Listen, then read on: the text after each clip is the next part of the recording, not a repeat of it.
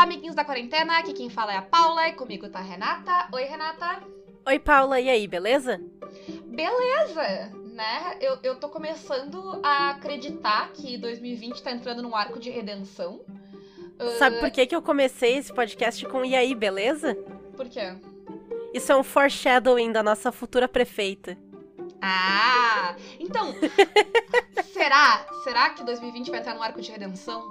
Ou Por será favor. Que gente, ou será que a gente tá naqueles últimos 10 minutos do season finale de uma série em que tudo tá bem e tu sabe que vai dar merda? Mas assim, tu sabe que vai dar merda porque falta 10 minutos. Não tem como ficar 10 minutos de tudo bem, entendeu? Falta 10 Sim. minutos pro episódio acabar, então certamente vai acontecer alguma coisa horrível nos últimos, tipo, pro cliffhanger da nova temporada. Mas eu, eu quero acreditar que não. É, a gente tá num arco de redenção, onde as coisas finalmente começam a dar certo. Depois de toda a temporada, uhum. as coisas dando errado, agora as coisas vão dar certo. Mas sabe o e... que eu tava pensando agora? Hum. E se a gente causou isso, hein? E se criar o Caquitas, um negócio tão legal, foi o que trouxe esse apocalipse pro mundo? Ah, tá, tipo, essa coisa ruim, quer dizer, tipo, se a Caquita tá sendo coisa boa, a gente tá aí desde fevereiro, só deu merda, a gente tá... não faz sentido nenhum. Pode ser, pode ser. A gente. Vai, desculpa, gente, se foi isso. Desculpa aí. É, vocês vão ter que escolher entre o Caquitas ou o Apocalipse, entendeu? Pai, eu não sei. Eu não sei se eu fico com Caquitas, não, Renata. 2020 foi foda. se, é, eu vou te dizer o seguinte: se alguém voltar no tempo e me disser desiste do podcast e XXX coisa não vai acontecer esse ano. Olha, é, é, era, ia ser, assim, difícil. Eu, eu acho que eu abri a mão. Uh, não sei, escolhas difíceis. É, a gente ia poder ficar com as pessoas que a gente conheceu pelo podcast? Não sei, mas é que assim, eu, eu, eu sou muito a pessoa que facilmente sacrifico, eu sacrifico a, a, a mim, tipo, o meu ganho pelo, pelo bem total, assim, dos outros. Por exemplo, uh, se eu tiver que tirar zero no trabalho que vale 7 pontos e é individual e 10 no trabalho que vale 2 pontos e é em grupo, eu faço de 2 pontos pro grupo e me fodo sozinha. Eu sou essa pessoa. Eu não. então. né? Então, assim, se depender de mim, o apocalipse continua. Não, mentira. Mas eu, eu teria que pensar muito mais do que a Paula. Esse assunto foi muito insano e totalmente aleatório. Eu não sei de onde ele veio. Mas enfim, arco de redenção de 2020, eu quero acreditar. E sim, eu, eu analiso o mundo como roteiro de série. E é isso, essa é a verdade. Uh, inclusive, é a minha ideia de podcast, se alguém quiser fazer. Porque eu, eu tenho muitas ideias, eu queria fazer muitos podcasts, mas infelizmente eu não gosto de editar. Então, não tem como. Uh, mas. E eu não tenho tempo para editar também. Para gravar eu tenho que falar é de graça. Mas fazer um podcast sobre notícias e política e essas coisas do ponto de vista de analisando como um roteiro, sabe? Ah, não, é essa história de, de achar dinheiro enfiado no cu, isso aí é tipo, isso aí tá demais, entendeu? Ninguém vai acreditar nisso. Esse tipo de coisa, sabe? Tá que eu forçando acho que alguém... a barra, tá forçando a barra. É, alguém tinha que comentar, tipo, gente, tipo, tem que manter um mínimo de suspensão de descrença e tal. Tipo, eu tenho um aí... nome pro teu podcast. Hum. Roteiristas da realidade. Tipo isso. Mas sério, é o tipo de coisa que, tipo, pulou o tubarão, sabe? É, pulou, quando em série tu usa pular o tubarão. É quando, tipo, um, um, tu faz um negócio, tipo, muito absurdo. E já para conseguir audiência, sabe? Tipo, uhum. que é aquela coisa que tu só faz para as pessoas comentarem no dia seguinte de tipo, bah, tu não vai acreditar no que aconteceu. Rolou em Supernatural recentemente. Tu não. Não. ah, não. Essa, essa cold opening do Caquitas vai durar, hein? Vai ah. durar. E, assim, e, a gente tá dropping uh, termo de roteiro como nunca. Cold opening do Caquitas. Cold open é o que acontece antes da abertura. Eu tenho que cortar agora e botar isso E botar a vinheta depois, né? É. Sim. Ah, a gente faz, não tem problema. Hum. Mas, Supernatural, tá? Não, eu vou ter que fazer esse parênteses. Gente, eu vou largar spoilers de Supernatural. Eu tô cagando, tá? Eu nem vejo mais Supernatural há muitos anos. É, eu larguei essa droga. Então, pula. Se tu não quer spoiler de Supernatural, pula dois minutos e vai, Renata. Tem dois minutos para falar. Ah, é dois minutos? Bom. Vai, Renata. Ah, tô nervosa. Gente, Supernatural passou 15 anos queerbaiting, que é quando tu finge que os personagens são gays, mas eles não são gays, só pra tentar atrair a audiência LGBT. Foram e, cinco, gente, porque o Castiel só começou na, na, quinta temporada, mas enfim. Não, continua. porque tinha o incest desde o começo, foram 15 Ah, anos. tá, tá, tá. Mas é que eu tava falando, sendo pertinente a ah, esses personagens. Ah. Entendi. E assim, 2020, gente. Apesar do apocalipse, a gente tem conteúdo LGBT de verdade. Por exemplo, a série chinesa. Então, a gente não precisa de Supernatural, tá? Mas, dito isso, o que, que, que eles fizeram, tá? Eles colocaram o Castiel pra dizer: Sou viado, Dean, eu te amo. E aí eles mandaram ele pro super inferno, que é pior que o inferno, que é o vazio, no segundo seguinte. Porque se tu é gay, tu vai morrer. É incrível. E assim, e assim, se fosse qualquer outra série fazendo isso, eu ia ficar muito puta. Mas como é Supernatural, gente, eu ri tanto. Eu passei o dia gargalhando, eu ri tanto. Que assim, ó, não cabe em mim, tá? E é isso, eu achei hilário e acabaram meus dois minutos. E, enfim, eu, eu larguei Supernatural na sexta temporada, eu nem sei mais o que tá acontecendo. Eu, inclusive, eu escrevi review de Supernatural há muito tempo. Eu não sei se todo mundo sabe isso sobre mim, mas se vocês forem lá no Série Maníacos, vocês acham reviews minhas da, sei lá, quarta e quinta temporada, sexta temporada, e várias pessoas me xingando porque eu não tava gostando de Supernatural nessa temporada, dizendo que eu tava com inveja ou qualquer coisa assim. Não sei de quem que eu tava com inveja, mas eu tava. uh, depois da, dessa perda de foco, que tá ficando constante, hein, Renato? Tá foda esse final de ano, tá foda. Ah, só rola a vinheta. Ai, ai, tá. Ainda tem que cortar esse negócio com essa merda em dois pra, pra poder botar a vinheta. Te dizer. Que lute. Uh, enfim.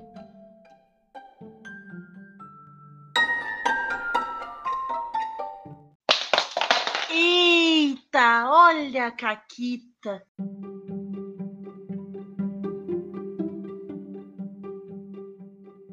Mas a Caquita, a Caquita desse programa e tal, que é sobre RPG, não é sobre série, não é sobre Supernatural, né? Uh, se alguém quer que eu fa faça um programa falando de série, falando de Supernatural, paga o meu editor, porque não há condições. Uh... Mentira, eu não quero falar sobre Supernatural, gente. Não tem que vocês me paguem que eu vou ver Supernatural. Nada disso nunca vai acontecer. É real. Mas voltando ao, ao RPG, que é o tema desse podcast, a caquita de hoje tem a ver né, com o tema. A gente vai falar, como vocês já tiveram um spoiler no título, sobre críticos. E ela, um crítico aconteceu que foi um crítico muito comemorado, porque ele foi contra o X. E se vocês já viram o X rolando dado como mestre, como jogador eu descobri que é o contrário, tá? Mas como mestre, pelo amor de Deus, ele só tira crítico, tipo, bom. É, é inacreditável, a gente só se ferra. Mas, quando a gente tava jogando em Brasil, o único crítico negativo foi o dele. E isso foi muito impressionante, porque a gente não tava esperando. E o crítico no Brasil é bem difícil, tu tem que tirar, acho que se eu não me engano, é, se tu tá rolando dois dados, tu tem que tirar dois uns. Se tu tá rolando mais de dois dados, tu tem que tirar pelo menos três uns no D10. Então, tipo, chances pequenas aí. Quem entende de matemática faz as contas, não faço ideia. Eu sei que elas são pequenas, esse é minha, meu termo técnico. Uhum. Uh, e aí, basicamente, eu entrei numa sala com a Fênua, que a Hela tava no corpo dela. Aí a gente, né, entrou lá pra ter aquele papo, que eu sabia que ia dar ruim, mas, né, o que, que eu ia fazer? Alguém tinha que conversar e tentar entender o que tava acontecendo. Ai, ai. É, aí ela trancou a porta, me trocou de dimensão e eu ia basicamente me ferrar lá dentro, porque eu não tinha a menor condição de enfrentar ela sozinha, sabe? Uh, e ninguém conseguia entrar, ninguém conseguia ir pra lá e tal. E aí ela foi tentar ferrar comigo, eu não lembro exatamente o que ela foi tentar fazer, mas ela foi tentar fuder com a minha vida, basicamente. E aí, três zooms, bonitinho, um do lado do outro no Roll 20, entendeu? E aí a porta abriu e eu saí, todo mundo entrou e ficou tudo bem. E esse crítico fez eu viver mais alguns episódios, né? O que foi muito bom. E, e a gente. Eu citei essa caqueta porque, tipo, eu lembro. E dá, eu não faço ideia de que episódio for, mas se eu, quem assistir lá no YouTube, porque tem lá no YouTube, foi um momento, tipo, é um momento muito mágico, assim, da gente fazer, tipo, um. Sabe? E, e, e crítica é uma coisa que, tipo, é, é, essa é a mágica pra mim. É tipo aquela hora que, tipo, tu não acredita. Sabe? Sabe quando o dado rola e tipo, tu fica, tipo, não, eu não acredito. Ou, ou quando alguém canta o. Só falta rolar um crítico agora. E aí, uhum. aí é certo, né? Sim. Ou, ou só não pode tirar um. Só não pode tirar um é. Tá pedindo. Tá pedindo. Tu foi no ouvido da deusa da Caquita e tu disse: rola um. Então, Renata, o que, que a gente tem para falar hoje? Primeiro, o que, que é essa. Se, se tem alguém aqui que ainda tá começando a jogar RPG, tá perdido, o que, que é um crítico? O que, que a gente tá falando? O crítico, ele vai depender muito do sistema. Porque existem críticos diferentes para sistemas diferentes e sistemas sem crítico, mas normalmente o crítico é quando o dado rola o seu valor máximo ou o seu valor mínimo, e aí tu te fode ou tu te dá muito bem dependendo de qual desses dois tu rolou. É o que a gente chama de acerto crítico ou erro crítico. É, aí tem os sistemas que invertem essa lógica só para deixar todo mundo confuso, tipo Call of Cthulhu, onde o 100, que é o valor máximo, é a falha crítica, e o Isso. 1, que é o valor mínimo, é o acerto crítico. Uhum. Tem os sistemas tipo o que eu mencionei agora do Brasil, que tu tem, tu tem que tirar um número X de uns, não basta tirar um uma vez só, que é o mínimo do dado, tem que tirar várias vezes um. E no caso do acerto crítico, tu tem que dobrar o nível de dificuldade, por exemplo. Que até se vocês uhum. ouviram o programa de caquetas lá do Brasil, a gente contou a vez que a Medir conseguiu fazer uma parede gigante, porque ela rolou, sei lá, 50, rolando alguns D10. né? Sim. Tem outros sistemas, tipo Savage Worlds, que tu consegue desvios. Ele não é exatamente um crítico, mas tu tem que tirar quatro para passar no teste. Se tu tirar oito, tu conseguir um desvio acima, tu tem um, um bônus, né? É quatro acima da dificuldade, né? Porque se for resistido, pode ser maior essa. Isso, exatamente. E aí, mais quatro, tu tem mais um desvio, e assim vai. Então, tu pode ter vários desvios, na verdade. O Fate tá é meio jogando... parecido assim também. Tem um número que tu. Tipo, um X a mais que tu tem que tirar para conseguir um acerto melhor. Uhum. Quando tu tá jogando vampiro, tu tem os dados de fome, que é o, único dado que ele te dá um efeito maior. O, vampiro, o V5, né? Eu não, não tenho conhecimento dos outros. Mas no V5, quando tu crita tanto para bom quanto para ruim, tem uma consequência muito grande, assim, porque a, a besta meio que, né, se, se solta. E aí pode dar muito ruim ou pode dar muito bom. Por sinal, já deu muito ruim e foi bem incrível, assim. Enfim, mas no geral, crítico, tanto positivo quanto negativo, é essa rolagem extrema do dado pro bem ou pro mal. Uh, ou tu rolou os dados muito bem, ou tu rolou os dados muito mal. E tu vai ter consequências disso. Às vezes, uhum. mecânicas, certo? Às vezes o próprio livro já te traz sugestões do que acontece. Principalmente com questão de dano, né, Rê? Sim. Uhum. Tem vários livros que já dizem, ah, dobra o dano, ou rola o, o número. Ou rola o dobro de dados ou então adiciona, sei lá, X de, no dano. Vai Mas, ter. Tem sistema que maximiza o dano. Aí, tipo, é. Pode acontecer. É bem comum, assim, pelo menos pra, pra parte de batalha, o sistema ter algum tipo de mecânica pra quando tu maximiza. pra quando tu tem essa rolagem tão boa, né? Uh, tu dá mais dano ou algo nesse sentido. E, as e geralmente tem uma sugestão de que quando tu tem tanto acerto crítico numa falha crítica, acontecem, tipo, coisas. Às vezes é tipo, ah, vai acontecer coisas a mais, tu vai ganhar bônus, tu vai ganhar. Tem vários sistemas que vão ter uh, questões, tipo, bem básicas e, e objetivas de mecânica pra te colocar no, no crítico, certo? Sim, alguns sistemas eles vão usar inclusive tabelas para ser uma, um resultado mais aleatório. Então tu vai, ah, deu crítico, tanto pro bom quanto pro ruim, vai rolar uma tabela e essa tabela vai te dizer se tu vai aumentar o dano, se tu vai arrancar a cabeça do oponente, se tu vai uh, quebrar tua arma, se tu vai esquecer aquela magia e não poder mais usar ela por um tempo. Então vai depender bastante do sistema mesmo, assim. É, e às vezes até o sistema não tem, mas tem, o pessoal fez, assim, pra, acho que para quase todos os sistemas que tu vai jogar no mundo, alguém já fez uma tabela de crítico. Principalmente pro uhum. combate, assim, né? Sim. No sentido de o que que acontece. Porque, sei lá, por exemplo, no D&D, que é o que eu acho que provavelmente o sistema que pelo menos todo mundo já ouviu falar, uh, que quando tu tem o acerto crítico ou a falha crítica, tem questões. Uh, a mecânica do sistema vai te trazer lá. Acerto crítico, tu dobra o dano. Dobra os dados do dano. Uh, mas tem tabelas, que se tu quiser, que daí tu faz, sei lá, tu dobra os dados do dano, mas tu arranca fora um pedaço. Se tu tomar um crítico, tu vai ficar com uma cicatriz, sabe? Uhum. Uh, então, tipo, existem essas tabelas já que tu pode usar para tipo, dar consequências maiores para isso que se todo mundo tá de acordo e feliz, porque geralmente elas têm consequências bem severas, então tem que ser um comum Sim. acordo entre, né, quem tá narrando e quem tá jogando. Mas elas trazem coisas legais, assim, pra mesa quando a gente tava montando essa pauta, inclusive, a gente tava elogiando muito o Tordesilhas e o Vanguarda por causa do Touché. Que o Touché não só ele vai te permitir dar mais dano, como ele também vai te trazer um efeito narrativo pra, pra cena, né? Então, ele não só aumenta o teu dano, porque, confesso, tá? Que em batalha, tipo, ah, o crítico aumenta o dano, eu acabo ficando meio entediada eventualmente. Claro que é sempre bom dar um dano massivo, né? Mas eu gosto quando tem coisas na narrativa também, porque se você. Bom, a gente tá. Esse é o episódio 75 do Caquitas. Se vocês não entenderam até agora que a gente adora narrativa e incrementar narrativa e coisas narrativas, então vocês ouviram errado. Voltem pro episódio 1 e vamos lá ouvir de novo. Ah, não volta pro Boa sorte, um. vai ser bastante. De- Deve ser horrível a qualidade do episódio 1. Eu não gosto nem de pensar no episódio 1. Tadinho. Ah, mas ah, o que eu acho legal da mecânica do touché é que é uma coisa, tipo, é um negócio a mais, e, mas ele é claro, porque tu vai ganhar uma aventura que, tipo, sabe, tá tudo dentro da mecânica, nada tem que ser improvisado na, e as, as tipo, as limitações e consequências, exatamente o que tu vai ganhar são, tipo, muito as claras. A- fora a tensão de ficar esperando o dado, assim.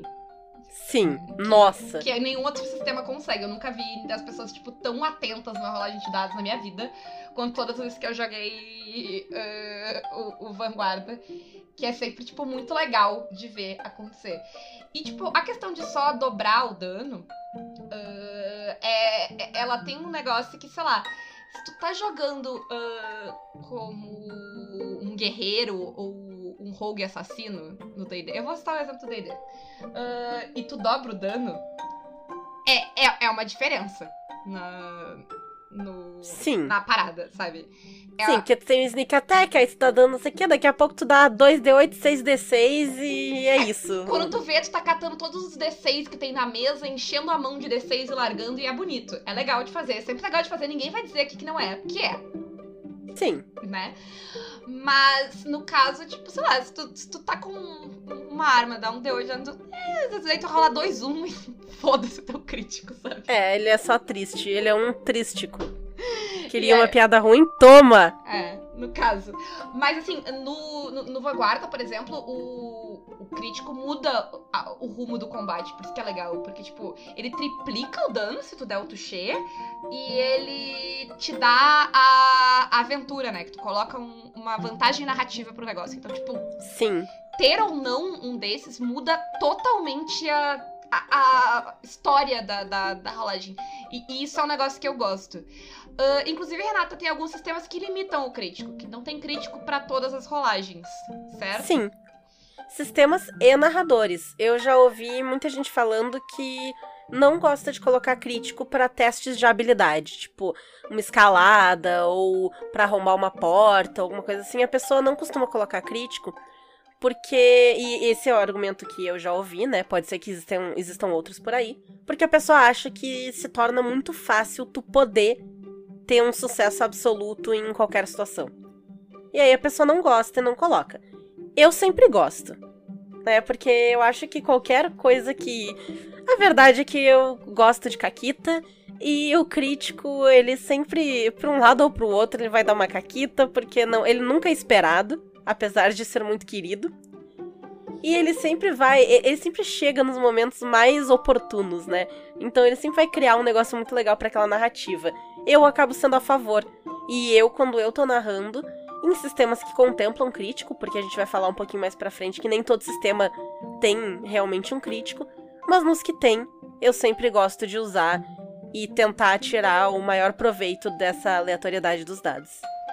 É, eu, pra mim, existe algo que não é possível dentro das regras daquele mundo de acontecer, se eu acho que não tem como, eu mando não rolar. Se, se é um negócio que é impossível, realmente, de verdade impossível, tipo, não.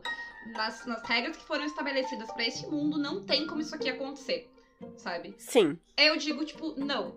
Eu vou dizer pra pessoa, tá, não, não tem como fazer isso. É, difí é muito difícil eu dizer isso. Quem já jogou comigo narrando sabe que, tipo, é muito, muito, muito difícil. Eu evito ao máximo. Mas se for um caso assim, ou sei lá, se não tem nada pra achar num lugar, não, eu não tenho mais Uhum. nada pra te dizer. Se é um negócio que eu realmente acho que não tem como tu fazer, eu vou te dizer, tipo, ah, não tem como. Eu não vou te mandar rolar, Sim. eu só vou te escrever. Tipo, não, tu tenta e nada acontece. Então, se eu te mando rolar, ah, pode, é porque tem uma chance daquilo acontecer. Às vezes é uma chance que realmente é só o crítico, sabe? Eh, ou quase o crítico. Tipo, vai precisar de um sucesso muito grande no dado. Mas, é, pra mim, a graça é realmente essa. É, é, é quando, tipo, sei lá, a probabilidade é, de, é mínima de uma coisa acontecer. E aí ela vai lá e acontece, e, sabe? Pra mim, é as histórias que tu lembra de jogar RPG, assim. Essa, as coisas que, tipo, eram muito difíceis de acontecer. E elas aconteceram, tipo, né, o, o X tirar três uns na sequência. Eu contei algumas semanas atrás o Rafa rolando três num D100 pra conseguir bater um papo com a. Dar, fazer uma ligação pra Nubes e mandar ele recolher a múmia que tava incomodando. Esse tipo é. de coisa, ela acontece nessas rolagens muito extremas. E para mim ela vale sempre uh, justamente porque. Porque é, é, pra mim o crítico é legal porque ele vai trazer algo diferente pra narrativa. Então. E é sempre um negócio legal tu ver o dado sair de um, um negócio, tipo, sabe? É uma probabilidade de pelo menos uma em 20 de o negócio acontecer. Sim. E aí o negócio aconteceu. É sempre muito legal. Tipo, sempre tem uma reação das pessoas. N nunca é tão forte quanto um touché, mas sempre tem uma reação. E aí eu acho que, tipo, tem que valer. Isso aí. Narrativamente Sim. tem que valer e tem que, tipo, tem que mudar a, a, a narrativa. É difícil às vezes, dá trabalho de pensar, mas para mim tem que movimentar a narrativa pra um lado diferente do que ela ia se tivesse sido um 19 naquele D20 ali. É aquela velha história, né? Vai partir de quem tá narrando ter essa desenvoltura de se desapegar dessa história, porque afinal a gente tá jogando um jogo de narrativa compartilhada, tá todo mundo construindo ali. Então de aceitar que tu podia estar tá indo em certa direção e de repente deu uma guinada totalmente inesperada pra um troço nada a ver com o pastel, tá? Vou dar um exemplo, ok? Eu tava narrando. E é, é uma Caquita no meio do Caquitas. Eu tava narrando o Dungeon World dos padrinhos aqui do Caquitas. E eles encontraram. O que, que eu tinha planejado pra sessão? Tem um Golem. Que vai ser o inimigo deles nessa sessão. Era só isso. E eles inventaram o que, que tinha no covil do Golem e tal, né, na, na caverninha onde ele morava. E em, dentre as coisas tinha um baú. Ah, o que, que tem dentro do baú? Vocês que me dizem. Eu acho, eu, eu, pra mim nem tinha baú. Vocês que botaram o baú ali, te vira. O que, que tinha dentro do baú? Uma esfera com uma fumaça estranha dentro, uma esfera de vidro. Eu, tá. Aí eles começaram a mexer na esfera, não sei o que e tá, nananã. Ah, vou tentar quebrar gentilmente, que nem um ovo. Adivinha quem disse isso, Paula? Pai, eu não sei porque essa tua mesa tem o Rafa, tem a Mônica e tem o Carlos. e agora tem o PH também, que entrou recentemente. Mas eu, pra ele eu não narrei ainda, então eu não sei o nível. Mas os outros três eu narro com frequência. e, e, Podia ter sido qualquer um. E todos têm talento. Bom, foi o Rafa. Foi o Rafa, mas o Carlos é um nível de desapego com a morte do próprio personagem que eu nunca tinha visto. Nem o Felipe tem tanto desapego com a vida do personagem. Entendeu? E aí, óbvio que ele rolou um 6. E ele estraçalhou o negócio. E eles acabaram indo meio que parar num, num troço entre dimensões que não tá exatamente ali, mas tá ali. Foi assim, ó. Foi uma bagunça total. Eles tinham um plano que eles iam fazer um negócio de noite. Já era. Foi pra água abaixo. Por quê? Porque ele falhou miseravelmente na sua rolagem e fez merda. E aí deu no que deu. Mas não teria acontecido se ele não tivesse tido uma rolagem de bosta. Mas é esse tipo de coisa que é legal, sabe? Eu tinha uma cidade presa dimensionalmente, eu não tinha. Não existia na narrativa até aquele ponto. E aí eles fizeram uma caquita com qualidade e veio a existir. Então, é, é, eu acho muito massa e eu achei muito divertida essa sessão. É, eu acho que tu comentou do, do, tem que ter o desapego do mestre, mas eu acho que tem que ter um desapego também do jogador. Porque tu pode uhum. morrer no 1. Sim. Na, na, falha crítica. A falha crítica pode ser, tipo, o fim do teu personagem. Né? Ou se tu vai usar tabela de crítico, por exemplo, pode. As consequências, né, da, da falha ou do sucesso do narrador podem ser muito grandes. Eu acho que também todo mundo tem que estar tá de comum acordo e tu tem que estar tá preparado para essas coisas acontecerem, para aleatoriedade das coisas, né? E assim, como sempre, esse é o jeito que a gente gosta de jogar. Eu gosto de jogar com aleatoriedade no máximo nesse sentido de tipo de que existe a possibilidade de dar muito ruim. Eu gosto, que nem eu falei Sim. no programa anterior, programa anterior não, mas ela faz alguns poucos programas que eu gosto de sistemas que, tipo, me dão algum certo controle sobre essa rolagem, né? Mas a, Então eu não gosto. Tipo, pra mim não pode ser, sei lá, um negócio que vai acontecer 50% do tempo. Mas assim, dentro das- dos extremos, eu acho muito legal essa chance de dar tudo errado ou de dar tudo certo. Porque é. né? É, é- é onde, é onde rola a caquita. É- a gente não chama o Exato. programa à toa, à toa desse jeito, né? Sim. Metade das caquitas que a gente conta aqui foram, tipo, em sucessos críticos ou em falhas críticas. Sim, certamente. Isso que a Paula falou de que o- a falha crítica pode ser a morte do personagem, vou reforçar que isso tem que estar sempre explícito. Né? Aquela história que a gente já falou antes, que não adianta o- a pessoa ir lá e rolou e aí se fudeu, e aí quem tá narrando fala de surpresa, ah, então, tu morreu, porque a tua falha significou nananã. Avisa antes, ó, cara, quer rolar, rola, mas se tu falhar, Ah, eu acho que pode morrer. Sempre, sempre que vai ser um negócio mortal, é legal que os jogadores estejam avisados, assim. Tipo, pode ser que não precisa ser na cada rolagem. Pode ser, tipo, sei lá, a gente tá numa campanha ou esse sistema é altamente mortal, né? Sim. Toda vez que eu Sim. vou narrar Call of Cthulhu, eu cito o exemplo de tu batendo o carro e, e, e avisa as pessoas Aham. que tu tomou 2 dois a 10 de dano e manda eles olharem a própria vida deles e se darem conta de, tipo, quão fudidos seriam 2 a 10 na vida deles. E aí Uhum. todo mundo entende, de, tipo, ok, não é pra fazer merda. Ou é pra fazer Sim. merda e aceitar, né? Tipo, como eu, Exato. como eu falei do, do Carlos desapego à vida do personagem, Renata, ele estava enfrentando Cthulhu próprio e tava querendo me vender dado de perigo no sétimo mar. Entendeu? Uhum. Ele tava, Que tipo, delícia. Eu tava sem e ele tava tipo, bah, pena que eu não tenho, senão eu vendia. Sim. Mas, Mas é, é, eu acho que é muito importante deixar sempre, né, como tu falou, ou no começo, né? Esta é uma campanha mortal, então estejam avisados. Porque eu, ao menos, né, pessoalmente, pra mim depende muito do personagem. Tem alguns personagens que eu tô pronta pra morrer. E eu vou bater o carro na árvore, eu vou fazer o que eu preciso fazer. E tem outros personagens que eu tô mais investida na narrativa. Eu tenho, eu tenho mais investimento em alguns pontos da narrativa daquele personagem que eu não tô pronta pra abrir mão ainda. Então eu gosto de de poder saber e medir o meu próprio nível de, de quanta caquita eu vou fazer pra ver se eu tô pronta pra arriscar um personagem ou não. mas ah, indo pro, pro, pro negócio mais prático de dicas de o que fazer pra lidar com críticos. É, Pra mim tem dois sistemas que me ajudam muito nisso. Um é o Vanguarda, porque a ideia de uma aventura ah, ou de uma desvantagem lá de tipo de tu pensar numa vantagem narrativa que possa ser usada ah, de forma efetiva é muito boa. Então deem uma olhada lá na, na- o, ah, o financiamento tá rolando aí do, do Tordesilhas e tal. Vocês podem ir lá dar dinheiro também pra mas o, o playtest tá de graça, então se vocês quiserem olhar como é que funciona essas mecânicas, é só baixar e ler. Uh, deem uma olhada, porque, tipo, é muito legal o- a lógica de pensar. E é uma lógica de que o jogador mesmo tem que criar isso. Então, tu, como mestre, nem tem trabalho extra. Tipo, o jogador Sim. vai lá e vai pensar numa vantagem Sempre pra bom. ele. Uh, e o outro que me vem à mente é o próprio Dungeon World, que não tem crítico. Mas ele tem um acerto bom e ele tem a falha de, tipo, tu te fudeu. Total. E, e essa lógica.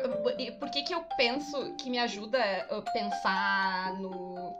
na- usar o Dungeon World pra isso? Porque é, é muito claro no- na lógica e na regra do Dungeon World, se tu olhar a- os movimentos lá que tem listados o que, que acontece num sucesso de 10 ou mais ou numa falha de 6 a menos, ah, é que tem que fazer diferença. Ah, sabe? O, o 10 tem que ser melhor do que o 9 e o 6 tem que ser pior do que um 7 quando tu tira. E, e tipo, é muito claro tu lendo os movimentos do Dungeon World como isso se aplica. Então eu acho que botar essas lógicas quando tu tá pensando num crítico podem te ajudar a, tipo, ter ideias que, que vão além do. Ah, dobra o dano. Né? É. E é importante que sempre seja algo relevante. Apesar de um, um pequeno flare, né, um pequeno detalhe ser legal e colocar alguma coisa mais bonitinha ali na, na aventura, tem que ser alguma coisa que vale a pena, porque afinal foi um crítico. Foi um negócio legal, então não não coloca só tipo, ah, tu conseguiu fazer o que tu queria, mas de uma forma muito legal. Não, mas peraí, o que, que a pessoa ganhou com aquilo? Ela impressionou alguém? Ela conseguiu achar um negócio extra que ela não estava procurando? Ela conseguiu despistar alguém que estava atrás dela e a pessoa não tinha notado ainda? Sabe, tem que ter alguma coisa relevante para a história. Senão ele perde a graça. Tu pode, né, se tu prefere não considerar ele para certas coisas, porque tu acha que realmente, tipo, ah, no fim não vai dar em nada, então azar, não vai valer. Sim. Uh, mas eu, como, como eu gosto do, de, dessa loucura ali de, de, de, ter essa chance das coisas acontecerem, eu acho que eu tô com a rede. Tipo, pra mim, uh, eu tento sempre fazer com que aquilo, né, tenha consequências legais pra história. Tu consegue, a gente não botou isso na pauta, Renata, tu consegue lembrar de situações assim que a gente teve esse críticos e tipo mudou tudo na vida? Hum. Bom, a gente tem a tua própria Caquita que tu contou no começo, que era para tu ter morrido e tu não morreu. Em... Ah, eu tenho uma. Hum. Que é de Dungeon World, na verdade, né? Que não envolve exatamente um crítico, mas envolve uma falha terrível. Que eu já contei aqui, eu acho, na verdade. Eu tenho a impressão. Eu sei até qual é. É a do. É a que eles, eles naufragaram. Porque eles falharam Exato. todos os testes de empreender uma jornada perigosa.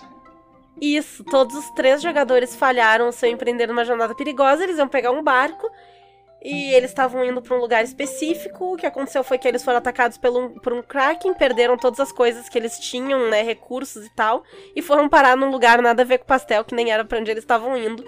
Porque afinal, eles falharam em todas as rolagens, então mudou completamente o rumo do que estava acontecendo até então. É, e eu acho que vale uh, certas coisas de tipo. Ah! Hum. Quê? Quando a gente tava jogando Tordesilhas. Sim, o, o Tuxê da Poca que matou o vilão em 10 segundos. Sim. Sim. E que, tipo, destroçou o cara. O cara era pra dar um trabalho do cão pra eles. E o cara fazia magia. Tipo, a gente nem usou magia. Exato. Não, não deu tempo, porque a Poca foi lá e gritou. E o cara só morreu, porque ela deu um dano massivo na cara do, da criatura. Sim, sim. É, mas eu tava pensando, tipo, saindo da lógica do. Do. combate, assim. Porque, tipo, se a pessoa tá procurando informação, tu pode sempre dar informação a mais. Eu gosto de pensar, tipo, se a pessoa tá atrás de. Uh, ela tá. Uh, tentando informação e ela tira uma falha crítica não dá. Dizer, ah, não, tu não acha nada, e sim ela achar uma informação uh, ruim. Errada, né? ruim para ela. Que não necessariamente ela precisa ser errada, mas é Sim, uma informação que vai sim. te levar. Porque às vezes a ignorância é uma benção, É. né? Uh, por exemplo, Cthulhu é um negócio legal que dá pra fazer, é tipo, rola sanidade. Tipo, tu descobre isso aqui, que era o que tu queria, mas tipo, tu descobriu isso aqui, que era o que tu queria, sabe? Ninguém mandou querer. É, tipo, cuidado com o que tu quer, né? Então, tipo, é, é sempre legal tentar colocar coisa a mais. E como sempre a gente falou, falou, falou, falou aqui, a gente não chegou a conclusão nenhuma, a gente só disse que a gente acha que é legal. Uh, e eu acho que deu, né? Acho que sim. Quem quiser apoiar o Caquitas, a gente pode ser apoiado pelo Apoia-se, PicPay ou Padrim. Nos mandem sugestões de pauta, que a gente já tá brigando. Sim. É, Sim, Então nos deem ideias. vídeo foco do, do programa de hoje, que no fim foi, tipo, uma defesa do crítico. É. Foi isso. Isso. E baita tópico, eu adorei. Quem não puder nos apoiar diretamente, pode também nos apoiar pelas nossas lojas parceiras. A gente tem parceria com a editora Chá, que vende livros de RPG, antologias, estão com financiamento coletivo de Lilith e a Joana, que é muito legal, muito lindo, maravilhoso. E também com a Representarte Design, que é uma loja que vende bordados e plaquinhas de temáticas nerd e muito legais. Paula, o que que tu tá jogando por aí? O que, que eu tô jogando por aí? Eu tô jogando. Eu tô bem moderada, tá? Ah, e eu tô jogando Mad Max quinzenalmente às quintas-feiras lá no X. E agora, nas próximas semanas, eu vou jogar dia 25 de novembro lá no Pausa, uma mesa de Conan, lá no Pausa pro Café da Ana. E dia 20, um Tordesilhas lá no Jogos Imaginários. Então, É isso. É só isso que eu tenho. Olha que comportada que eu tô. E tu, Renata, o que, que tá jogando? Eu tô bem comportada também, tá? Eu tô jogando Lobisomem, quinzenalmente nas quartas-feiras lá no Contos Lúdicos. Eu também tô jogando D&D Uncaged com a Ray no canal dela, nas, nas, nos outros dias da quarta. Que a gente vai fazer uma pausinha, mas logo mais voltamos. Além disso, eu vou começar uma mesa de Karyu Densetsu nos Jogos Imaginários. Em que, sério, meu personagem vai ser muito bom. Gente, eu nem montei direito ainda, mas vai ser muito bom. Eu já tive uma ideia. Olha a Kakita. E fora isso, dia 28, eu vou narrar num evento da Sagen. Eu vou estar tá narrando o Eu meu hack de God Save the Queen. É, ah, esqueceu, boca aberta. Mas eu vou estar narrando o meu hack de God Save the Queen da Super Espiãs, então quem já jogou comigo ou ainda não jogou e quer experimentar, fica ligado que logo mais estaremos postando por aí sobre esse evento. Vai ser dia 28, é um sábado, durante a tarde. Eu queria dizer desse evento. Eu vou estar narrando, na verdade, a mesma mesa que eu já narrei mil vezes de.